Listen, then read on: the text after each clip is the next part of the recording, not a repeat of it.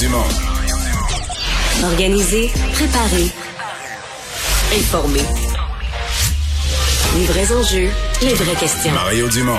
Les affaires publiques n'ont plus de secret pour lui. Cube, Cube Radio. Bonjour tout le monde et bienvenue à l'émission. Bon début de semaine, c'est lundi. Euh, lundi euh, assez animé point de vue météo. Euh, sur Montréal, présentement, il n'y a plus vraiment de, danger. Il y a eu quelques sorties de route ce matin, mais on est dans le dégueulasse de la pluie qui tombe abondamment, dans 15 cm de neige qui s'était accumulée durant la nuit. Et je peux vous dire que si ça regèle la nuit prochaine, là où ça n'aura pas été ramassé, ça va être euh, des beaux euh, motons de glace euh, impossibles à pelleter ou à ramasser ensuite. Mais ailleurs au Québec, il y en a qui ont beaucoup de neige. Il y a énormément de gens qui n'ont pas d'école. Donc, première journée de perturbation hivernale. donc, voilà. J'espère que vous vous en sortez bien et euh, ben, on a une émission quand même assez chargée pour vous. On parlera entre autres de boycott olympique. Et on va rejoindre tout de suite Julie Marco et l'équipe de 100% Nouvelles.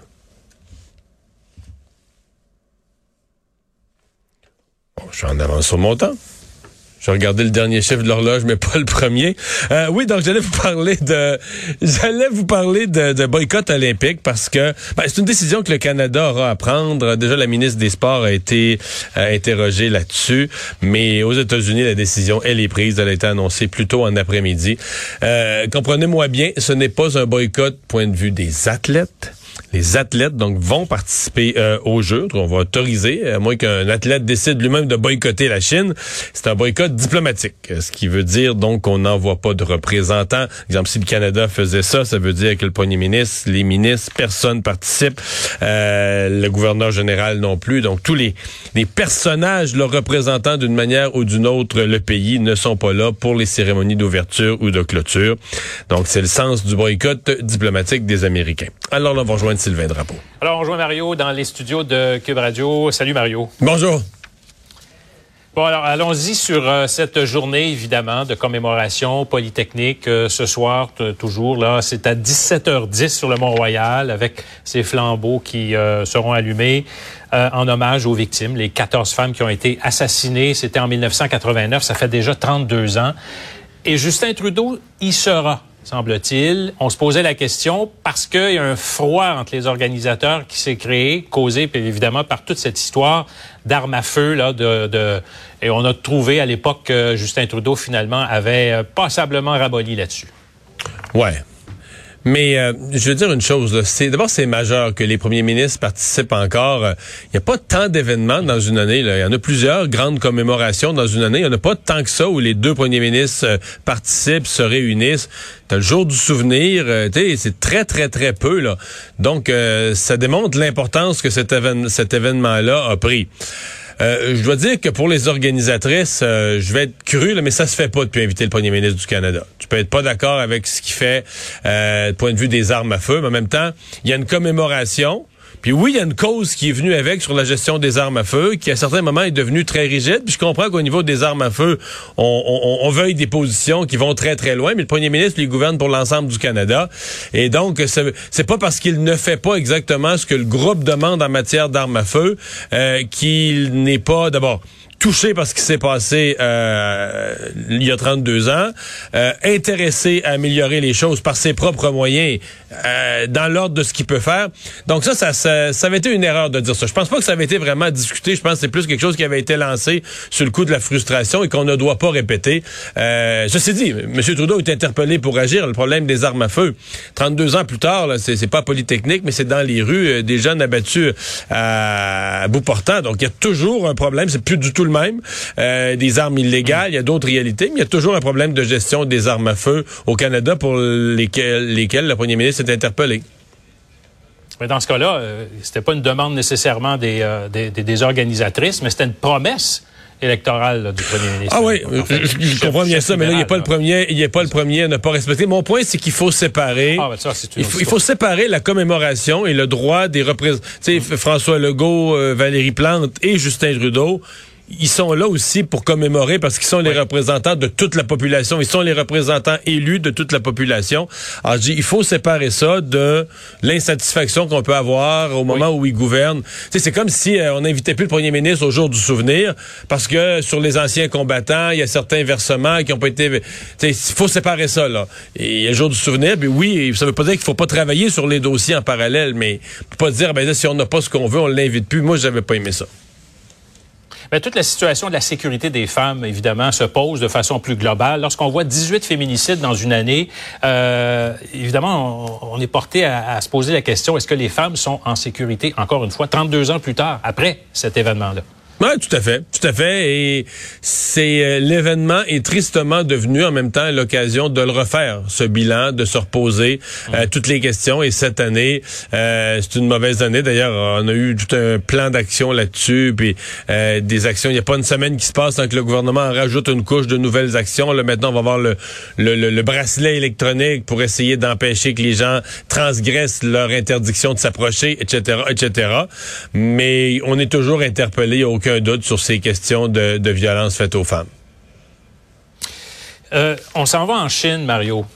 Deux dossiers. D'abord, euh, on apprenait que les États-Unis ont annoncé qu'ils boycottaient.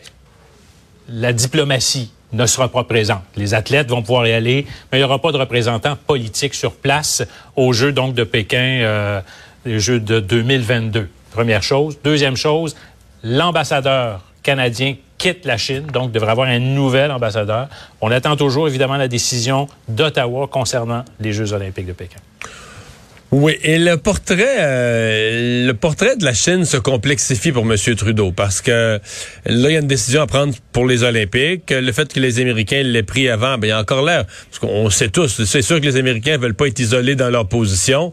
Avant d'annoncer ça aujourd'hui, Sylvain, c'est sûr qu'ils ont communiqué à leurs alliés, regardez ce qu'on a l'intention de faire, ça ferait bien notre affaire si vous faisiez la même chose.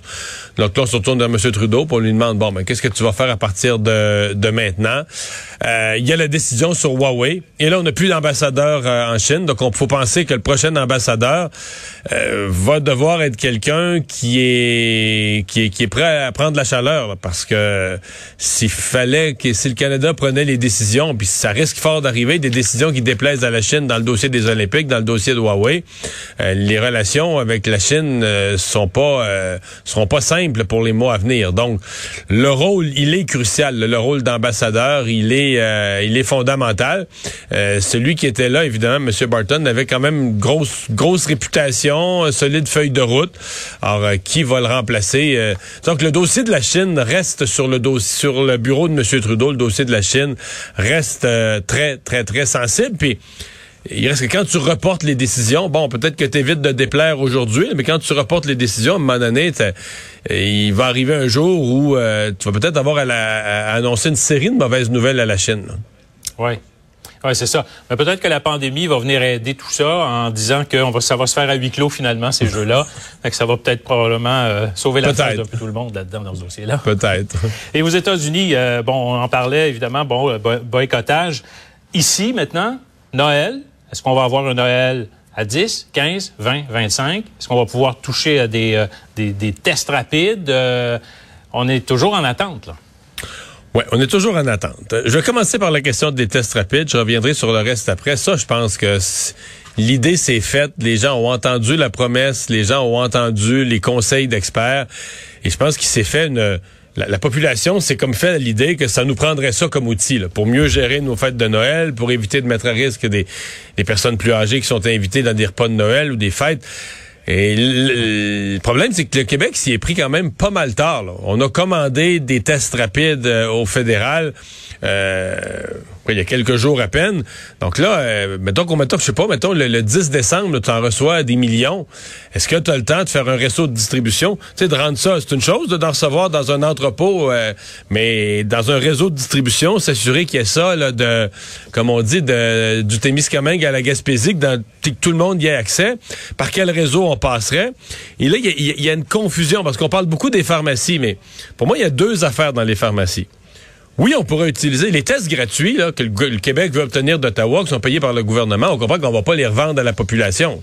Donc, euh, il y a des tests gratuits pour lesquels on pourrait utiliser les pharmacies comme réseau de distribution. À ce moment-là, il y aurait probablement une limite. On dirait, ben c'est c'est X par famille, c'est 5 par famille, ou un par personne, ou deux par personne. Il faudrait mettre une limite. Les gens partiront pas avec des caisses à leur guise. De l'autre côté, oublions ce qui est gratuit, fourni par le gouvernement des tests, ce qu'ils appellent en Europe, en France, les autotests. Donc, un test qu'on fait soi-même avec une petite vidéo qu'on regarde comment faire, une minute et demie, deux minutes. De... Tu sais, c'est très facile et les gens font ça. Depuis mars, là, c'est en vente libre euh, en France, c'est en vente libre au Royaume-Uni, euh, il y en a en vente libre aux États-Unis. Mhm. En Allemagne, ils sont allés encore plus loin, c'est même pas en pharmacie, c'est au supermarché. Les Allemands peuvent acheter ça, puis c'est pas cher. En bas, euh, les Allemands, c'est en bas de 5 piastres en dollars canadiens. Une petite affaire que tu accroches à la pharmacie, au supermarché, pardon. Alors nous, au Canada, c'est toujours pas autorisé. Nos pharmacies ne vendent pas ces autotests. Alors pour moi, il y a deux affaires. Oui, il y a le gouvernement et sa volonté de nous en fournir gratuitement. Mais il y a aussi que nos gouvernements nous ont un peu infantilisés en ne rendant pas je veux dire, euh, des tests, mettons, qui coûteraient entre, je sais pas, moins de 5 et 20 dollars. Monsieur, madame, tout le monde, par sécurité, pour pas, pas qu'il arrive de, de, dégâts dans un, party. Je pense que les gens s'en achèteraient pour dire, regarde, on va tester, ce qui est, être sûr qu'il y a personne qui a la COVID. Donc, je pense que les deux commencent à frustrer un peu la population. Les gens se sont fait à l'idée que ça nous prendrait ça pour les fêtes. Puis là, ben, on sait pas trop comment on va l'avoir, puis peut-être qu'on l'aura pas. Mario, on va en parler encore parce que l'annonce du gouvernement euh, tarde à venir. Ben, ça, ça, pourrait même aller jusqu'au début de la semaine prochaine. Ben, je suis pas surpris parce que le, comme le portrait change, la dernière chose que le gouvernement veut faire, c'est d'annoncer puis de reculer. Donc, on va attendre d'avoir le portrait le plus proche possible avant de prendre une décision finale. Merci, Mario. Au revoir. Et on va tout de suite rejoindre Alexandre Dubé qui est là le lundi. Bonjour Alexandre. Salut Mario. Alors, euh, tu veux nous parler de la violence à Montréal, du meurtre de ce jeune homme de 20 ans d'Anjou. Euh, il y a son père qui a parlé à nos collègues. Ouais, quel témoignage, hein? Puis je te ferai entendre là, dans à peu près une heure euh, un extrait de l'entrevue qu'il a accordé à notre collègue euh, Yves Poirier. Refaisons un peu le fil des événements. Là, euh, son fils donc est décédé jeudi soir, abattu par balle, alors qu'un autre ado de 17 ans, lui, a été blessé. Alors, l'homme en question, Mustapha Wadi, a livré ce témoignage vibrant à la suite donc de cet autre meurtre à survenir à Montréal. Et, ce qu'il dit, c'est son fils n'était pas le genre de, de, de, de, jeune homme à avoir des fréquentations douteuses, ne faisait pas partie d'un gang. Bien au contraire, n'avait pas d'antécédents judiciaires, avait un emploi, rêvait d'aller à l'université, souhaitait devenir enseignant. Et, et lui, ce qu'il dit, c'est Honnêtement, j'espère que mon fils, c'est le dernier à subir de la violence gratuite comme ça à Montréal. Je ne pourrai pas endurer euh, une autre mort comme celle-là. Et ça fait suite à ce qui a été euh, annoncé, notamment là, en fin de semaine, de la part de la, ministre de la Sécurité publique, Geneviève Guilbeault, ce plan d'un peu plus de 52 millions, qui mise beaucoup, euh, Mario, tu l'as vu aussi, là, vers, vers la prévention, le travail, le travail en amont, mais c'est un plan qui a été quand même très, très, très critiqué. Entre autres, l'absence de ressources pour les réseaux sociaux. Parce qu'il y a des policiers, lors des dernières semaines, quand on leur posait la question, à savoir, c'est quoi le quartier chaud euh, le plus problématique à Montréal? C'est quoi le quartier le plus chaud à Montréal? Mais le quartier le plus chaud à Montréal, c'est les réseaux sociaux, Mario. Ben, oui, présenté comme ça, c'est vrai. C'est et c'est là qui se fait une euh, des menaces, une valorisation de la violence, des armes. Il y a, un monde parallèle, là. Hein? Ah oui, oui. Ils se craignent sur les réseaux sociaux, en fait. Oui, absolument. Mais euh, je comprends, euh, je comprends très bien ce père. Et puis c'est pas, J'entends bien son souhait qu'il soit le dernier, là, mais euh, je veux pas être pessimiste. On n'a mm. aucune indication que ce, que ce, serait le dernier. Mm-hmm. Euh, pour l'instant, on est plus à quoi? Un événement par un événement tragique. Je parle pas d'autres petits événements, mais un événement tragique. On est plus pour l'instant à un par semaine. Donc, euh, je comprends bien son désarroi, puis son, son, son souhait, puis son espoir que ça fasse changer les choses. Puis il fait bien de le dire. si on veut que les choses changent, il faut lancer des appels comme ça. Mais pour l'instant, euh, je, je vois pas les conditions réunies pour euh, pour ça. Euh, l'intervention ou les interventions, je devrais dire à Québec, là, qui ont qui sont sous enquête. Eh bien là, il y a un policier pour qui ça vient de changer de niveau d'enquête parce qu'il est soupçonné de d'avoir commis un geste criminel ultimement pour son implication dans deux interventions musclées qui ont fait le tour du web au cours euh, de la semaine dernière. Donc les faits ont été communiqués à, à Geneviève Guilbeault. Les deux enquêtes maintenant sont transférées euh, au BEI, le Bureau des enquêtes indépendantes. Maintenant, que sont les deux événements impliqués? Ben, dans un premier temps, l'intervention au district Saint-Joseph, où on voyait un policier le projeter un suspect violemment contre le mur, ça c'était le 16 octobre. La deuxième intervention, c'était sur Grande Allée, où un policier menaçait donc de gazer un individu avant de le pousser violemment contre une autopatrouille. Ce sont donc ces deux événements-là qui sont sous la loupe maintenant. Euh, quelle sera la suite des choses? Parce que tout dépendant des conclusions de l'enquête du BEI, ben, il y a des éléments de preuve qui pourraient être euh, transmis au directeur des poursuites criminelles et pénales, qui lui pourrait porter des accusations criminelles contre le policier en question si c'est jugé euh, opportun. Le policier fait partie des cinq qui ont été suspendus avec solde la semaine dernière. Euh, d'ailleurs, toujours au, cœur de cette tempête-là, la semaine passée, le chef de la police de Québec, Denis Turcotte, il était allé d'une sortie médiatique, avait promis d'aller au fond des choses, s'était dit préoccupé par ce qu'on pouvait voir dans les vidéos virales, mais en signalant qu'il ne disait qu'une seule partie de l'histoire. Ouais, c'est ça. Mais on, se comprend que on change totalement de catégorie. C'est que là, c'est plus, c'est plus de la, de la déontologie. C'est plus savoir est-ce que le, est-ce que le travail policier a été bien fait ou pas. C'est quand même une question importante qui doit être euh, enquêtée et vérifiée. Tu, tu pourrais conclure qu'il y a eu du travail policier euh, pas dans les normes, pas bien mm-hmm. fait, etc. Mais là, c'est qu'on se demande carrément est-ce qu'un policier complètement en dehors de ses droits de policier a frappé, molesté des gens, potentiellement blessé des gens, et euh, qui à ce moment-là est tellement en dehors du travail normal du policier que ça pourrait avoir contrevenu au code criminel. C'est ça, parce que, tu sais, Mario, toi on et moi... Plus, on n'est plus dans la même, euh, on n'est plus dans la même catégorie du tout. Ah non, non, pas du tout, pas du tout. Puis tu sais, toi et moi, Non, parce que toi et moi, nous, toi et moi, on frappe quelqu'un de même à coup de poing, puis tout ça, veut dire, la question se pose pas, là. non, non, c'est sûr. Dans le cas d'un policier, on, va, peut toujours plaider une force nécessaire dans le cas de personnes qui résistent fortement à une arrestation, mm-hmm. mais il y a des limites à ça aussi, là. Puis les images qu'on voit, c'est certain qu'on se la pose la question. Les policiers ils sont probablement regardés en, très en détail, puis... Euh, on conclut, là. Ouais, mais ce que j'allais dire, c'est ça, c'est qu'on a fait plusieurs entrevues avec des experts là, dans les dernières semaines, puis il y en a un qui me disait, des arrestations, c'est jamais très chic, là, surtout quand, le suspect se débat. Sauf que là, dans ce cas-ci, ben là, il se passe rien. Là. On sent que, tu sais, euh, vraiment, là, il y a des gestes là, qui sont posés, qui font réagir. Et là, c'est le BEI maintenant qui se penche là-dessus. Et euh, rapidement, euh, c'est jour de plaidoirie. En fait, c'est début des plaidoiries au procès de la belle-mère de la fillette de Granby. Aujourd'hui, c'est la défense. Demain, euh, ce sera la couronne. Et mercredi, le juge Louis Dionne va pouvoir émettre ses directives finales. Euh, ça veut dire que les délibérations vont pouvoir soit s'amorcer en soirée mercredi ou encore tôt jeudi matin. Essentiellement du côté de la défense qu'on a dit au procès de cette femme de 38 ans qui fait face à des accusations de meurtre non prémédité. Ben, on insiste sur les questions suivantes. Euh, où le ruban adhésif a été posé? toutes les questions, la, série, la série de questions sur le ruban, c'est ça. ça Puis, essentiellement, si je te résume ça en cinq secondes, c'est est-ce que la petite avait du ruban sur la bouche, oui ou non? Et, ce sera le cœur de l'enjeu. Mm Ouais. Il a commencé euh, ses, premières phrases de l'avocat de la défense, semble-t-il, étaient pour rappeler euh, les bases du système de justice. la personne qui est devant les jurés est présumée innocente, à moins qu'on éprouve hors de tout doute raisonnable le contraire. Donc, il est retourné, disons, aux bases du droit là, pour essayer d'interpeller le, le jury. Merci, Alexandre. À tantôt.